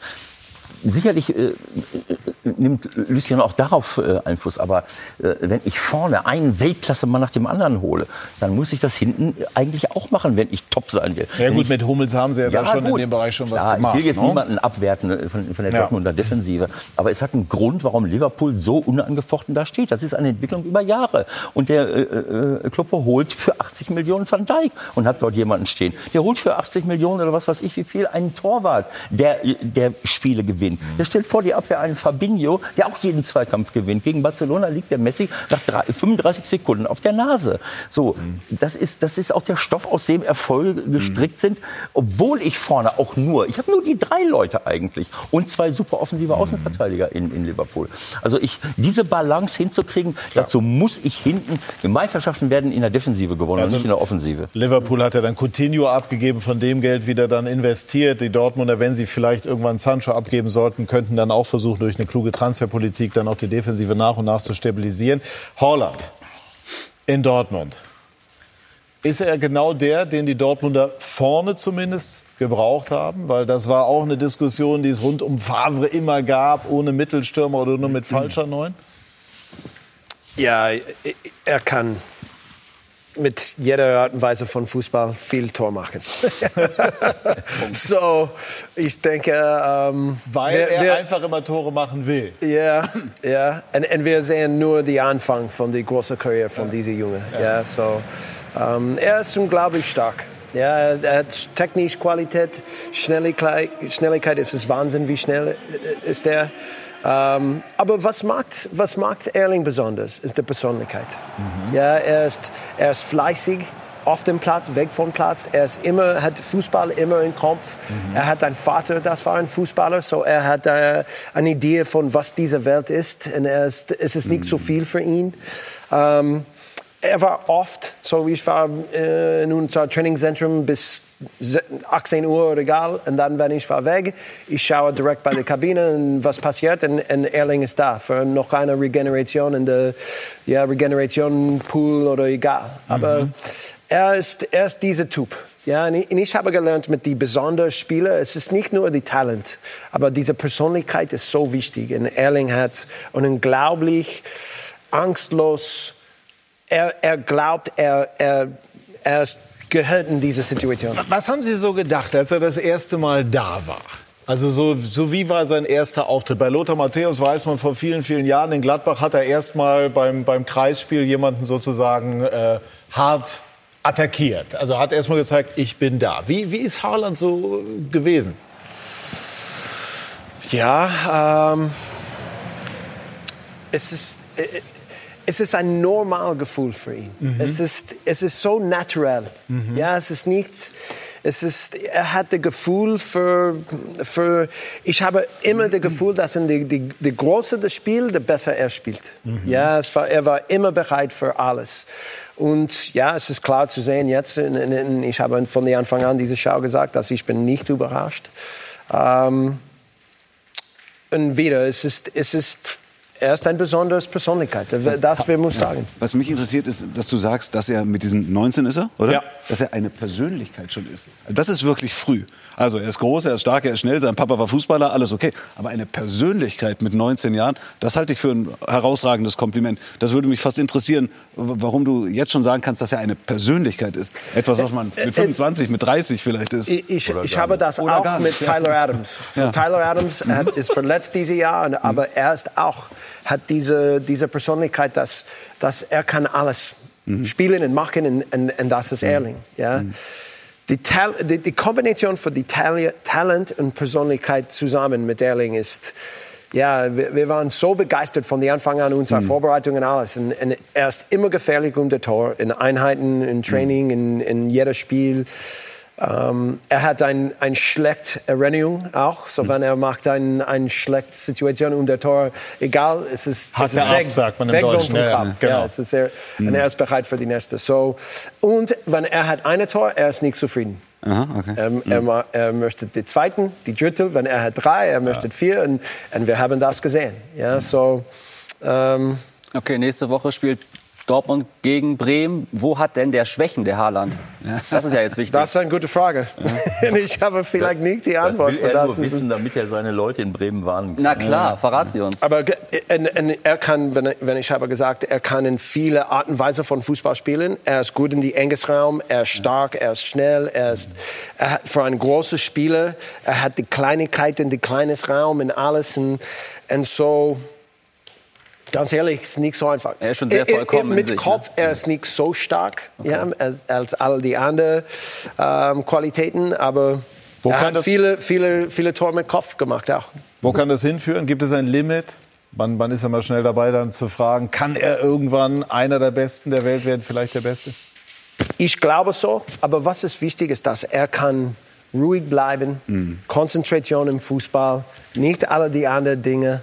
Ich denke, sein Vater ist ein Vorteil mit Ja. diesem Thema, aber mit alle diese jungen Spieler, wenn sie haben ein, ein großes Auto und dann viele Dinge und alles und ein, eine Uhr und dann sie vielleicht verloren diese Weg für, für, für alles machen. Und, und ich denke, dass Erling ist so ruhig und klar, aber das ist wichtig, ja, dass er kann die richtige Entwicklung machen. Diese Fokussierung, äh, ich glaube, ich, ich verstehe so ein bisschen, was, äh, was Jesse meint, äh, meint die, die Persönlichkeit, ähm, die Fokussierung auf den Leistungssport, zu sagen, ich will besser werden, ich will alles machen, was nötig ist. Professionalität, lange da bleiben, etwas lernen wollen, mich regenerieren. All diese Dinge, was er sicherlich auch von seinen Eltern und von seinem Vater mitbekommen hat, plus das Talent, das, das ist das. Andere Dinge, äh, die werden alle dazukommen. Äh, Aber für mich ist das unglaublich, ich weiß nicht, 29 Tore in 27 Spielen bei euch, bis, bis Weihnachten irgendwie sowas. Und ich habe, als sie ihn geholt haben, habe ich gesagt, äh, auch die Entscheidung von ihm nicht nach Leipzig zu gehen, äh, sondern nach Dortmund, weil dort sie genau diesen Mann gebraucht haben. Und es war für mich auch keine Überraschung, dass er das hinbekommt, weil er noch viel mehr Offensivleute dort hat, die ihm die Tore vorbereiten können, durch die Schnelligkeit in die Tiefe. Johannes, wie viel Reiz liegt jetzt im Duell Dortmund gegen den Ex-Trainer Tuchel, der dort äh, nicht nur unter dem Absingen euphorischer Lieder weggegangen Ja, ist? damit hast du eines der Themen oder das entscheidende Thema vor diesem Champions League-Spiel ja angesprochen. Da wird sicherlich ein Fokus drauf sein, wird man drauf gucken. Auf der anderen Seite PSG, also wenn man es jetzt mal rein sportlich, haben jetzt auch nicht den Monsterlauf. Gerade ist jetzt nicht, dass die äh, sozusagen alles abrasieren, auch spielerisch nicht Führen immer da sind. schon in der Führen Liga, in der ne? Tabelle, ja. Wird aber dort nicht- auch erwartet, klar. ja, aber, aber jetzt nicht sozusagen spielerisch so, dass du immer mit der Zunge schnallst. So, aber es, ja, es wird dann eben auf diese auf die beiden Trainer wird geguckt werden ähm, und, und ja, Tuchels Rückkehr nach Dortmund. Ja. Ich, lassen wir uns einfach mal überraschen. Ich wäre da mehr interessiert an dem Spiel, weil ich glaube, dass Borussia eine gute Chance hat äh, gegen PSG. Herr Tuchel hat ja gesagt, er könne sich und wolle sich davon frei machen. Ich finde es sehr Nehmen, angenehm. nehmen Sie ihm das ab? Weiß ich nicht, aber ich finde es angenehm, dass er es versucht, das so zu kommunizieren. Ähm, dieses aufge, aufgeblasene, die Rückkehr und äh, Tuchel, Dortmund, das ist natürlich wieder alles so, es bietet sich an. Ich, find- ich freue mich auch, wenn es ein schönes, torreiches Fußballspiel wird und das fernab Ich habe ehrlich gesagt schon von schlechteren Themen gehört, weil das, Das zwischen stimmt. Dortmund Ja, und Tuchel aber- äh, geknirscht hat, das ist ja nun von allen Beteiligten auch mehrfach ähm, eingeräumt und, und äh, Aber zugestanden. diese Stories gibt es ja schon auch öfter in diesem Fußballgeschäft, meine ich. Hat aber schon Wir reden ja später vielleicht auch noch mal, also man erkennt ja. sozusagen den Charakter an der Ausgangstür und nicht an der Eingangstür. Und, und da gibt es eine Mainzer Geschichte, da gibt es eine Dortmunder Geschichte, jetzt bei dem Trainer. Ich hätte beinahe gesagt, vielleicht gibt es demnächst auch eine Pariser Geschichte. Wir haben ja dem, in Berlin dann auch noch ein Thema, wo man an der Ausgangstür äh, Charaktere bewertet. Lass uns das Fußballspiel angucken, glaube ich auch. Das wird schon, das wird schon ganz gut und ganz interessant. Aber insofern, Sorry, insofern, du hast recht, wenn du sagst, es gibt schlimmere Geschichten. Aus Fums Sicht kann ich sagen, das ist natürlich die große Bühne für viele kleine Nebengeschichten. Und ich glaube, der Fußballfan freut sich, wenn es auch mal nicht nur immer auf dem Platz, sondern auch neben dem Platz passiert. Insofern, bunte Geschichten gehören halt dazu. Welche Nebengeschichten wären das jetzt in diesem Naja, Fall? es bietet sich einfach an, daraus Gags zu machen oder irgendwelche lustigen Sprüche oder sonstigen Content, den eben auch die jungen Menschen interessiert. So klar wollen die alle Fußball sehen, aber äh, es gibt Zielgruppen, die freuen sich auch, wenn sie irgendwie äh, drüber lachen können oder einen Gag sehen, der abseits des Platzes passiert. Wie wichtig sind diese Spiele für Favre?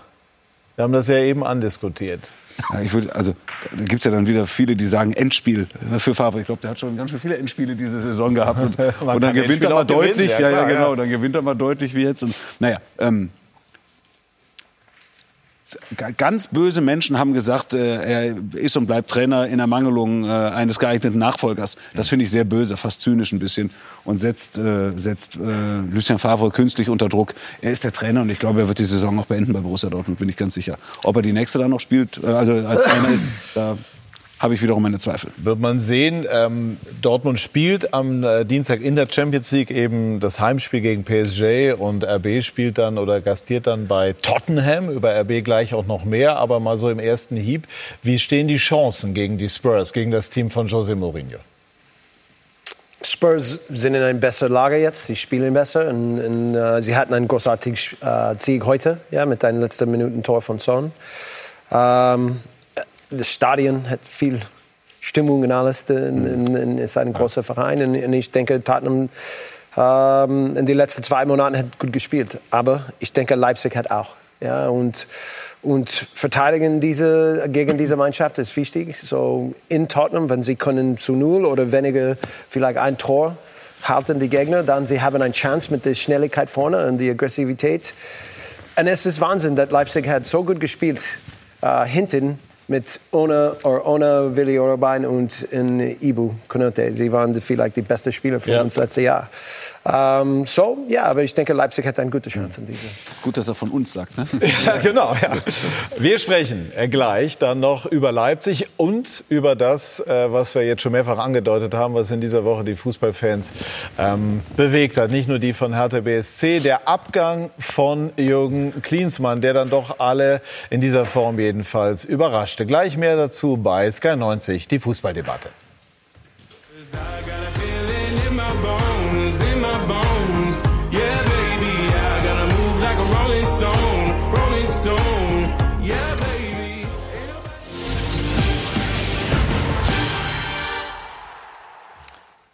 Wir sind zurück bei SK90, die Fußballdebatte und wollen noch sprechen über RB Leipzig, denn Jesse Marsch, der jetzt in Salzburg ist, war in der vergangenen Saison noch Co-Trainer bei RB Leipzig. Wie viel Rangnick steckt er noch in Leipzig jetzt, wo Julian Nagelsmann das äh, Sagen hat? Ja, ich bin nicht so sicher, nicht da jeden Tag. Äh, Ralph ist ein großer Teil von der Erfahrung von diesem Verein. Er hat diese Idee im Kopf für diesen Verein und hat alles gemacht. Ja, so es ist äh, Wahnsinn zu sehen die Entwicklung für diese Mannschaft und Verein in den letzten zehn Jahren. Und ich denke auch, letztes Jahr war ein, ein richtiger guter Schritt für, für diesen Verein, der, der Pokalfinale. Es war eine neue Erfahrung für Spieler, für Fans, für den ganzen Verein. Und jetzt, sie sind bereit für, für ja, ein, ein Titel, Krimi und alles. So, ähm, ja, wir werden sehen. Es wird immer wieder mal gesagt, dass ähm, RB sich jetzt so langsam von dieser Philosophie mal trennen solle, äh, nur auf junge Spieler zu setzen, wenn man einen Titel holen wolle. Man müsse Erfahrung von außen hinzuholen. Jedenfalls gibt es diese These. Wie stehen Sie dazu? Es ist eine gute Frage. Danke. Aber in die, Premiere am heutigen Abend, ne? Ich denke, es war auch wichtig, ja, dass UC Poulsen, äh, Marcel Halstenberg, Lukas Klostermann, auch Timo Werner, Marcel Sabitzer, alle hat ja alle diese Jahre zusammen gespielt und jeder Jahr ein bisschen mehr Vertrauen auf dem Platz und alles. Und die, Erfahr die Erfahrung ist ganz wichtig. Und es ist nicht so einfach, in einer großen Liga zu gewinnen mit aller jungen Spielern. So, sie haben viele gute junge Talente in dieser Mannschaft, aber sie haben mehr und mehr Erfahrung, jedes Jahr ein bisschen näher. Und so, das ist jetzt ein, ein großes Thema jetzt, ein, ein, ein Vorteil und, und gibt ihnen, äh, ge geben sie eine ein Chance hier, ich denke so. Aber wäre es aus Ihrer Sicht auch mal sinnvoll, wenn RB mal einen 26-Jährigen, einen 27-Jährigen von außen dazu holen würde? Ja, ähm, die Balance ist wichtig. Ja, mit, mit all diesen Themen. Mit, mit, wenn, die Philosophie für mich ist klar. Und Julian hat now, äh, jetzt ein, ein bisschen mehr in, in die Philosophie äh, gebracht. Und, und so es ist vielleicht nicht genauso, wir haben letztes Jahr gespielt, aber es ist in der Nähe. Und ich denke, Ju- Julian ist ein super junger Tra Trainer mit vielen Ideen und alles. Äh, Und ich habe gehört von der Trainerstab und alle die Leute da, dass sie haben viele Entwicklungen gemacht in Richtung Ballbesitz, aber auch mit der Philosophie.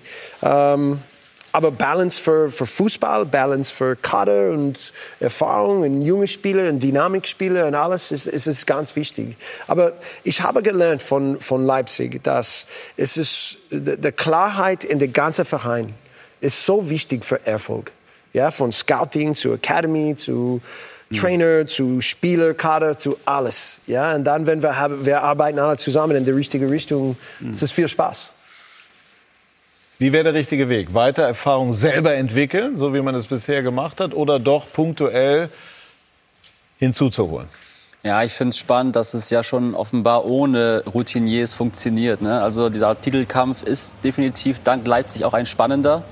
Ähm, ich würde schon gerne mal auch zwei, drei erfahrenere, vermeintlich erfahrenere Profis dort sehen, um zu gucken, was dann noch möglich wäre. Ähm, aber natürlich ist es kein Wunschkonzert. Die Transferperiode ist quasi jetzt gelaufen und insofern müssen sie jetzt das Beste daraus machen. Also die, die Qualität ist ja, dass die Erfahrung von innen wächst. Und wenn man sich kritisch mal die Gegenfrage stellt, was müsste das für ein Spieler sein, der jetzt dazukommt? Du sagst, der muss 26, 27 sein, Anforderungsprofil. War nur ein Beispiel, ne? Ein Beispiel. Genau. Du sagst, der kann auch 30 sein oder 8, egal, aber also mehr als 25, damit er jetzt nicht Genau. mehr als Jungblut äh, gilt sozusagen. Und er muss aber eine Qualität reinbringen, die die Mannschaft sicher nach vorne bringt. Ich, ich tue mich total schwer. Und er darf nicht 150 Millionen kosten, sondern nur 30 oder 40. Ich, Wäre ich wüsste nicht, wo ist der gewesen? Wer ist das? Also, ich, ich, wenn man Namen durchgeht, jetzt mal tolle europäische Spieler, De Bruyne, äh, Pogba, äh, so, so Einzeltypen, die jetzt mal altersmäßig da reinpassen würden. Ich weiß gar nicht, ob Leipzig nach so einem Spielertypen jetzt gerade sucht. die haben doch, er hat die Namen doch alle genannt und die sind mittlerweile jahrelang zusammen. Ja? Das, ist ja sehr- eine Qualität. Sehr guter Beitrag. Oh mein Gott, jetzt eine gute Frage. Ja, schweifen. gut, jetzt hast du, nein, es ist eigentlich für mich Zeit zu gehen, oder? Nein, nein, es kann ja noch mehr kommen. Na, da bin ich nicht sicher. Nein, weil ich, weil ich, äh, das ist genau der Ansatz. Natürlich fragt man sich, sind die nicht alle ein bisschen zu jung? Marcel Halzenberg, den kenne ich ja noch von St. Pauli, ist 28. Es gibt ein paar ältere Spieler auch dabei. Willi Orban ist, ist was älter. Aber es ist genau der Punkt. Äh, Die jungen Spieler die Leipzig holt, haben eine unfassbare Qualität und eine unfassbare, ähm, ein unfassbares Potenzial. Potenzial. um sich weiterzuentwickeln. Wenn ich das von einem erfahrenen Spieler haben will, dann muss ich 80 Millionen ausgeben, äh, denn diese Spieler, die die Qualität haben und sind in dem Alter, die spielen schon äh, überall in den großen Und das ist nicht Vereinen. die Garantie, dass es in Leipzig funktioniert. So, und deswegen äh, finde ich diesen Weg genau richtig, äh, zu sagen, ich will eine hohe Qualität haben und diese Leute entwickeln sich weiter. Dann muss ich ein bisschen Geduld haben, klar, weil es dauert, bis die diese Erfahrung haben, um so eine Meisterschaft vielleicht auch mal zu Ende zu führen. Aber bisher geht es ja Jahr für Jahr weiter. Bei Liverpool hat es auch gedauert. Äh, äh, Kloppo hat jetzt jahrelang äh, immer ganz knapp und jetzt sind sie in einer Situation, vielleicht ähm, ist es nächstes Jahr wieder ein Stück weiter. Also, wir, wir hatten oft die Gespräche über die alten Spieler oder erfahrenen Spieler und ist es die richtige Fit oder nicht. Ich denke bei einem Verein, du musst einen guten Blick für die nächsten Monat haben, die nächsten sechs Monate, ein Jahr, fünf Jahre. Genau. Und musst bleiben an diesem Weg. Ja, und, und okay, vielleicht kommt da eine Situation oder ein Spieler oder ein Trainer, das ist ein bisschen weg von, von der Idee, von Mhm. unserer Richtung, aber es ist wichtig für mich und, und muss ein bisschen Geduld mit Leipzig haben. Und, und jedes Jahr sie ein bisschen näher und jetzt in ein, ein, eine gute Vielleicht Situation. nur einen kleinen Satz. Sollte das Schreckliche passieren und Leipzig wird nur Vizemeister, dann ist das ja trotzdem ein Riesenerfolg. Wiederholt für die Champions League qualifiziert und belegt dafür, dass der Weg mit Ralf, aber natürlich auch mit Julian Nagelsmann jetzt, mit Oliver Minzlaff und so weiter, dass das ein guter Weg ist. Und Julian Nagelsmann ist ein sehr, sehr gutes Stichwort, denn den haben wir natürlich auch nach Ihnen gefragt. Ja, wir tauschen jetzt nicht wirklich viel aus, weil er in seinem Tagesgeschäft ist, ich in meinem. Gestern haben wir uns gesehen äh, nach der Niederlage, da war er natürlich ein bisschen fuchsig. Ähm, ich glaube, das ist nach 56 Heimspielen jetzt einmal verloren. Aber er ist, ähm, ich, ich kenne ihn jetzt nicht wirklich gut, aber viel aus Erzählung, dass er ein sehr lebensfroher und ein Mensch ist mit unglaublich viel Energie, mit viel Power. Äh, so auch die Art und Weise, wie er Fußball spielen lässt, die lebt er, glaube ich, auch außerhalb vor. Ja, ich habe ihn gestern als sehr herzlichen Menschen kennengelernt, habe ihn vorher nur einmal kurz gesehen. Wünsche ihm viel Glück äh, mit Salzburg. Seine Kabinenansprache vom Liverpool-Spiel kennen Sie? Die kenne ich, ja. Ja, das sagt ja alles, was ich gerade beschrieben habe. Frage ist, was er sich davon abgeschaut hat, aber äh, wir, wir betrachten es mit einem Schmunzeln. Uns ist schon klar, dass in der Kabine auch mal ein bisschen, bisschen ähm, härter sozusagen oder, oder lauter wird. Das ist ja ganz klar. Ähm, was sehen Sie in Nagelsmann? Oder wann haben Sie sich, nee, ich wollte eigentlich fragen, wann haben Sie sich getroffen, weil er gesagt hat, gestern. Das, wir haben ihn gestern gefragt, das wäre dann am Freitag gewesen. Ja. Das hat mich ein bisschen erstaunt. Ja. Wie kam das? Ja, es war das erste Mal für uns am Freitagabend und dann er hat ein Spiel äh, am Samstag. So. Okay. Aber äh, ja, ich denke. War ein er- wichtiger Termin. Ja, ja, ja, es war kurz, nur sozial, nicht Ja. so viel Fußball. Ähm, ja, ich bin ein großer Fan von der Arbeit von ihm in Hoffenheim erst und dann jetzt in Leipzig. Ähm, ich denke, er ist sehr schlau. Ähm, er hat viel Energie. Ich mag das. Ähm, und, und ja, es, es, es funktioniert super jetzt in Leipzig. Ja, und, wir, ja, wir werden sehen, es ist, es ist die gleiche mit den jungen Spielertalent und jungen Trainertalent. Und, aber ich hoffe, er bleibt in, in Leipzig für ein paar Jahre und kann gute Entwicklungen mit dem, mit dem Verein und auch für selbst machen. Abschließend, ähm, glauben Sie, dass Timo Werner in Leipzig bleiben wird, wenn er weiter so eine Entwicklung nimmt wie in weiten Teilen dieser Saison? Ich weiß nicht. Ähm, er ist ein, ein super Spieler und er hat jedes Jahr so, so viel Entwicklung gemacht. Ich denke, er ist reifer jetzt auch in jede. Letztes Jahr, ich habe gesehen, so viel äh, von ihm reifen und alles. Äh, aber sicher, dass die, die große Verein möchte ihn und, und die Vertragssituation. Aber ich, ich weiß nicht alle, alle diese Dinge. Gut, also das werden wir ähm, beobachten und jetzt wollen wir, das haben wir schon lange angekündigt, darüber sprechen, was in dieser Woche tatsächlich dann für viel Aufregung gesorgt hat. Äh, Jürgen Klinsmann, äh, wir wissen nicht, hat vielleicht noch einen Koffer in Berlin, aber er ist Jürgen Müller nicht mehr bei der Hertha. Berlin diese Woche. Die drei wichtigsten Protagonisten von Hertha BSC treten an, um einen Scherbenhaufen zusammenzukehren. Diese jüngste Entwicklung war natürlich überraschend. Das äh, war nicht nur für Sie so, es war für uns auch so. Der abrupte Abgang eines leitenden Angestellten. Das hat mir halt unglaublich aufgestoßen, diese Art der Arbeit, ne, dass der Manager noch da sitzt und seine Kommentare gibt zu den Spielern. bringt einen ganzen Club in die Bredouille. Ich glaube ganz grundsätzlich im Fußball schon wirklich ähm, vieles erlebt zu haben. Ähm, das, was am Dienstagmorgen äh, passiert ist, war für mich in dieser Form auch total neu. Natürlich hat diese Lage auch mit ihm und seinem Geld zu tun, Lars Windhorst. Es klingt so schön im letzten Sommer. Ein Großinvestor, der über 200 Millionen in den Verein pumpt und Hertha zu einem Big City Club machen will. Im Herbst installiert Windhorst Jürgen Klinsmann im Aufsichtsrat, zur großen Überraschung der Hertha-Verantwortlichen. Klinsmann soll sportliche Kompetenz einbringen für die Investorenseite. Für mich war wichtig, dass wir das äh, Kapital mit Fußball-Sachverstand äh, verbinden, auf unserer Seite auch. Und ähm, deswegen war es wertvoll für mich und auch für die ähm, Stakeholder bei uns im Unternehmen. Der eher dezente Einfluss im Aufsichtsrat steigt sprunghaft an, als Klinsmann für den glücklosen Ante Kovic die Mannschaft übernimmt. Der Berater des Investors ist plötzlich Trainer.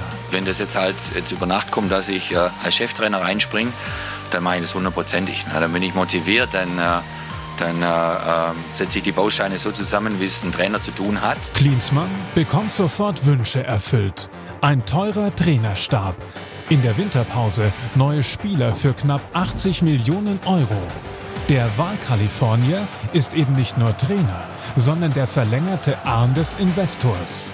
Erst als er für eine Vertragsverlängerung an Kompetenzbereiche von Geschäftsführer Preetz ran will, stößt er an Grenzen. Ich kenne das englische Modell vor allem, wo ein Manager, der heißt ja Manager in England, nicht Trainer in England, sondern heißt Manager, eigentlich nur einen Vorgesetzten hat und das ist der Chef äh, des Clubs. Klinsmann ist weg und die Hertha bleibt in einer seltsamen Situation zurück.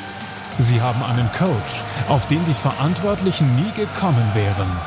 Sie haben neue Spieler, die ein künftiger Trainer vielleicht gar nicht will. Immerhin, nach dem 2 zu 1 in Paderborn ist die Abstiegsgefahr erstmal gebannt. Das ist mir heute ähm, speziell aufgefallen, dass äh, wir schon äh, zusammenrücken. Sie müssen das Beste machen aus der Situation, weil sie wichtige Dinge aus der Hand gegeben haben. Johannes B. Kerner war Ordner bei Hertha BSC. Ja, im Olympiastadion, das ist richtig. Gage war? 35 Mark. Und man konnte das Spiel sehen. Ja, Außer wenn man, am Außen, wichtiger. wenn man am Außenparkplatz P5 eingesetzt Ja. war, da durfte man erst zur Halbzeit rein. Äh, gut, äh, das hat, nehme ich mal an, das Verhältnis zur Hertha Ja, geprägt. das mit Interesse gesehen. Ja. Ich sehe das mit Interesse seit Jahrzehnten. So, Manchmal mit, zwinge ich mich auch genau, zu dem Interesse. mit viel Interesse dann aber im Laufe dieser Woche. äh, Hat Sie das persönlich in gewisser Form getroffen, Nee, dass also- Klinsmann da jetzt vom Hof geritten ist? Na, nein, ehrlich gesagt, also persönlich getroffen nicht, aber es hat mich natürlich interessiert und man hat unglaublich viele Fragezeichen im Kopf. Was ist da passiert? Wie, kann, wie können erwachsene Menschen so wenig miteinander reden? Wo wir doch wissen, it's all about communication und die reden offensichtlich nicht miteinander. Das kann ja gar nicht sein. Ja. Ähm, eingangs irgendwann mal gesagt, man erkennt den Charakter an der Ausgangstür. Jetzt habe ich Jürgen Klinsmann ja auch hier und da getroffen und glaube so ein bisschen kennengelernt zu haben. Und natürlich ist der ein ganz spezieller Typ und auf seine Art und Weise. Und aber ich denke die ganze Zeit noch, da muss mehr sein als das, was wir lesen, wissen und hören. Oder zu wissen glauben und, und hören. Weil ich das für so einen außergewöhnlichen Vorgang halte, nach so kurzer Zeit. Zielt einfach so die worauf? Brocken. Zielt worauf? Ich weiß es nicht. Ja, zwischen Preetz und Klinsmann. Warum dann Windhorst, der ja sozusagen Klinsmann da reingeholt hat, sich ja dann auch relativ schnell distanziert hat dann wieder. Klinsmann aus dem Aufsichtsrat raus im nächsten Schritt. Ähm, welche Rolle spielt Gegenbauer? Das ist der Präsident. Das ist ja jetzt auch nicht irgendjemand. Das ist ja ein Mann, ein Chef von vielen tausend Mitarbeitern, ein sehr erfolgreicher Unternehmer. Der lässt sich auch so ungern auf der Nase rumtanzen. Also irgendwie sind da vier Big Boys zusammengeknallt und das hat nicht funktioniert. Das ist natürlich schade für Hertha BSC, weil die, der, der Club äh, so ein bisschen wie die Lachnummer dieser Woche ist. Also die Big Boys haben noch keinen Big City Club zusammengebracht. Also bei, bei allem Gegenwind, den Klinsmann gerade äh, aushalten muss, auch völlig zu Recht aushalten muss, finde ich spannend, wie er das alles kommuniziert. Also es ist 2020, wir wir sind drin. Ne? Also er geht bei Facebook live und kommuniziert es als erster vor dem Verein.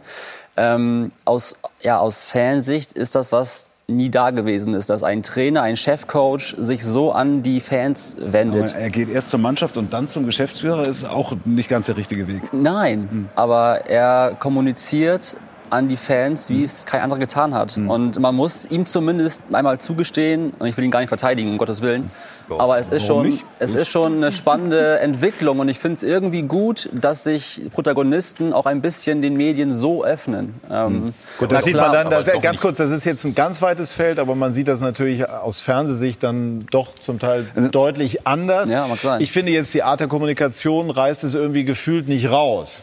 Auf keinen Fall. Also es kommt mir, Ewald, nur ein Satz, es kommt mir so vor, früher hat man gesagt, oder sagt man vielleicht heute noch, vor wichtigen Entscheidungen schläft man eine Nacht drüber. Ja. bei wichtigen Entscheidungen eine Nacht schlafen. Und offensichtlich war er noch im Jetlag oder so. Also da, das, das muss eine unruhige Nacht gewesen sein. Ja, wenn, wenn ich so rechne, muss ich sagen, wenn er sagt, ich habe mir das nicht leicht gemacht, ich habe Wochen drüber nachgedacht, Mhm. dann muss er im Prinzip schon äh, fast vor seinem Antritt darüber nachgedacht haben, was wäre, wenn er war zehn Wochen im Amt. Das kann sich Mhm. ja einfach auch nicht jeder leisten, zu sagen, das passt mir nicht.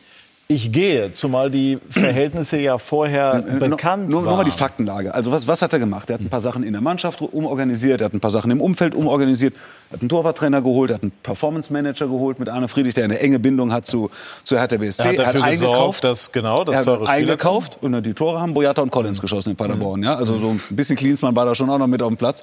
Und, und er hat wirklich versucht, jeden Stein anzufassen. Und das ist ja das, das Prinzip, was sein eigen ist, jeden Stein anzufassen oder umzudrehen und zu gucken, wie können wir das Puzzle besser zusammensetzen. Und dann ist er ganz offensichtlich mit Michael Preetz zusammengeknallt. Ob das ähm, ob das eine Vertragsgeschichte war, so nach dem Motto, ich will etwas über die Saison hinaus.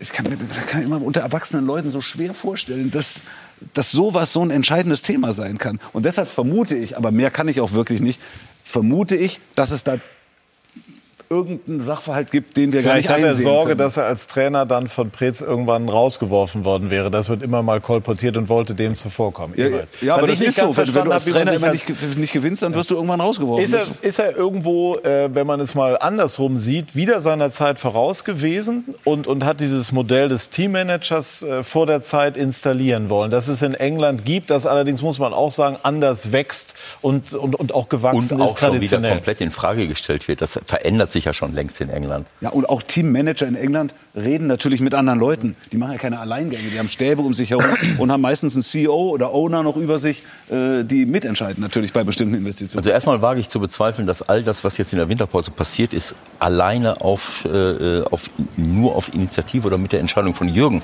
äh, zustande gekommen ist, sondern der Michael Preetz muss und wird ja mitentschieden haben, welche Spieler gehen, welche Spieler geholt werden äh, und so weiter und so fort. Sonst wäre es ja de facto schon äh, so gewesen, was, äh, was er eingefordert hat.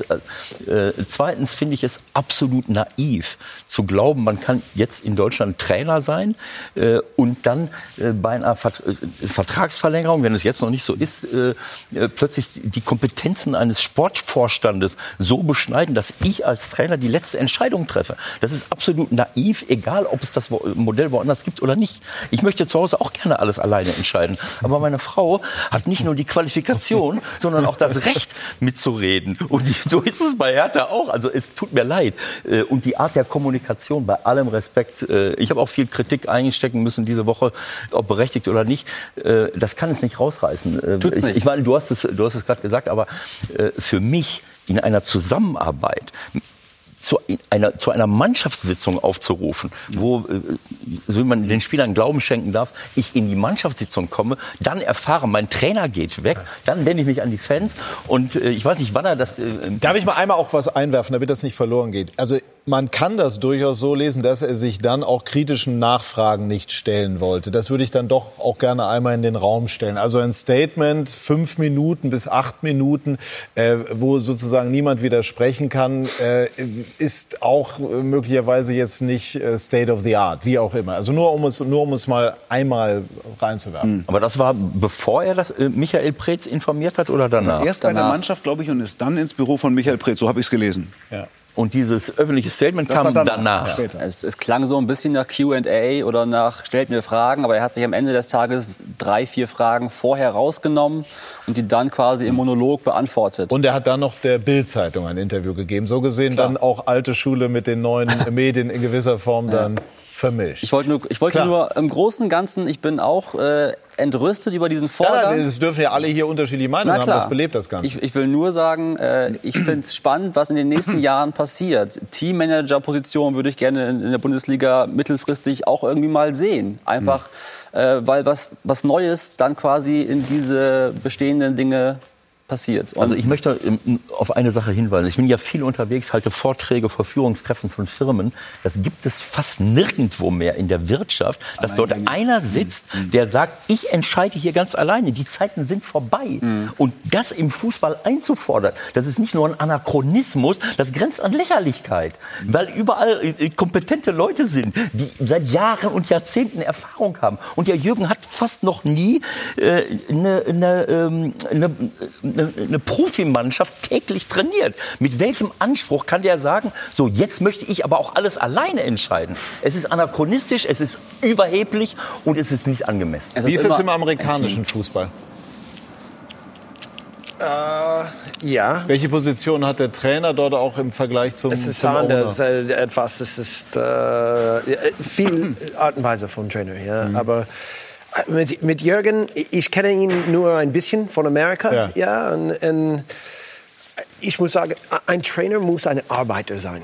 Ja, muss äh, äh, viel Leidenschaft für alle die Kleinigkeit für eine Mannschaft haben. Ja, und kümmert sich um alles mit der Mannschaft. Ganz ehrlich, mein Gefühl ist, dass Jürgen ist mehr ein Celebrity und nicht so viel dieser Arbeiter-Thema. Ja, und so und, und das war äh, in Amerika, das war die, die es ist das Gefühl nach die, die Zeit bei äh, der Trainer für ihn. Und wieder, ich kenne ihn nicht so viel, so es ist es ist nicht, vielleicht nicht fair zu sagen, aber das ist nur mein Gefühl. Ich glaube schon, dass er, also ich weiß nicht genau, was du meinst mit nicht ein Arbeiter, aber ich glaube schon, dass er das sehr ernst meint und dass er über eine große Expertise verfügt. Mit Recht weist du darauf hin, dass er noch nicht im Profifußball sozusagen Mittwoch, Samstag, Mittwoch, Samstag. Täglich über Jahre hinweg zu arbeiten, ist was hast du recht. anderes. Ja, als hast du recht. Musst du auch mal. Widerstände Ist- ja. überwinden, Johann. Bitte? Absolut. Dann muss man auch mal. Widerstände Das ist was ganz anderes. Ja, aber trotzdem nehme, also würde ich für Jürgen Klinsmann, also würde ich ihm immer zutrauen und glauben, dass er die Dinge sehr ernst nimmt, dass er über eine durchaus auch eine Fußballexpertise verfügt. Natürlich. Und eine Idee hat von einer Systematik. Und zwar sowohl auf dem Platz, also innerhalb der Mannschaft, als auch für das Umfeld. Er konnte sich mit seiner Idee dort nicht durchsetzen. Und deshalb hat es sehr schnell, sehr laut gekracht. Naja, es ist ja, es geht ja, Entschuldigung, es geht ja nicht nur da, das war jetzt nicht das Argument von mir, äh, äh, zu sagen, weil er vorher noch keine Mannschaft lange Jahre trainiert hat.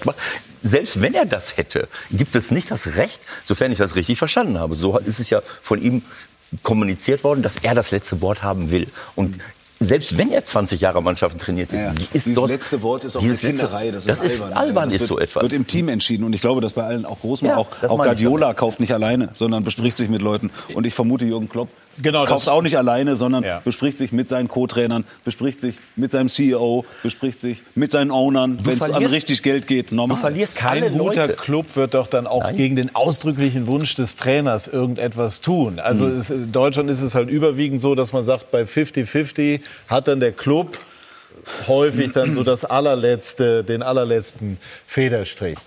Ähm, werden wir äh, heute nicht sozusagen endgültig. Ich, nur, ich, ich will nicht das letzte Nein, Wort haben bei nein, Hertha ja. BSC. Was so ein bisschen traurig Ja. ist, mach ganz kurz, ist, dass der Club jetzt echt so ein bisschen wieder der Lächerlichkeit preisgegeben ist. Das ist echt doof. Äh, Das ist eine Was Mannschaft, wird denn jetzt? die, Genau. so, ja, die sowieso ja nur zweimal im Jahr das Stadion voll hat, wenn Ja. Dortmund und wenn Bayern kommen. Und sonst sitzen da ja auch mal nur 30 oder 40.000, die Diskussionen haben, ob sie ein neues Stadion kriegen, ja oder nein. Und wenn, wo das gebaut wird Ja. und so weiter. Also da sind echt eine ganze Reihe anderer Bälle in der Luft. Und insofern habe ich auch für Michael Preetz, der das ja mit einer relativ ruhigen Hand äh, macht, ein großes Verständnis. Ich hoffe einfach, dass mit dem Geld von Lars Windhorst, mit der, ich sag mal, auch der Führungsqualität äh, von, von Gegenbau im Hintergrund, mit Michael, dass da ein bisschen was möglich ist. Abschließend, Europa League, kommenden Donnerstag gegen Eintracht Frankfurt. Was ist für Sie möglich? Ja, ich denke, es ist ganz knapp äh, gegen Frankfurt. Sie haben ein super Spiel, in, in, äh, super Mannschaft in, in äh, die letzten zwei Monaten sehr gut gespielt mit der Viererkette. So es ist äh, schwierig für uns, aber ja, wir, wir spielen in dieses Spiel zu, zu schaffen, diese Situation und, und das ist unsere Aggressivität. Wollen Sie die Europa League gewinnen? Das ist unser Ziel. also, Gut. Aber die Frankfurter waren auch sehr gut unterwegs in der Europa League. Also das werden sehr, sehr spannende Duelle. Und wir freuen uns darauf, dass Freddy Bobic am kommenden Sonntag bei uns bei SK90 sozusagen genau zwischen diesen Cool. Duellen zu Gast sein wird. Dann bedanke ich mich bei der Premierenrunde in unserem neuen Studio. Hat mir sehr viel Spaß gemacht. Ich hoffe, euch auch noch viel wichtiger. Ihnen zu Hause. Alle Spiele, alle Tore bei uns im Anschluss. Schönen Abend noch. Machen Sie es gut. Tschüss und auf Wiedersehen. Danke für die Einladung.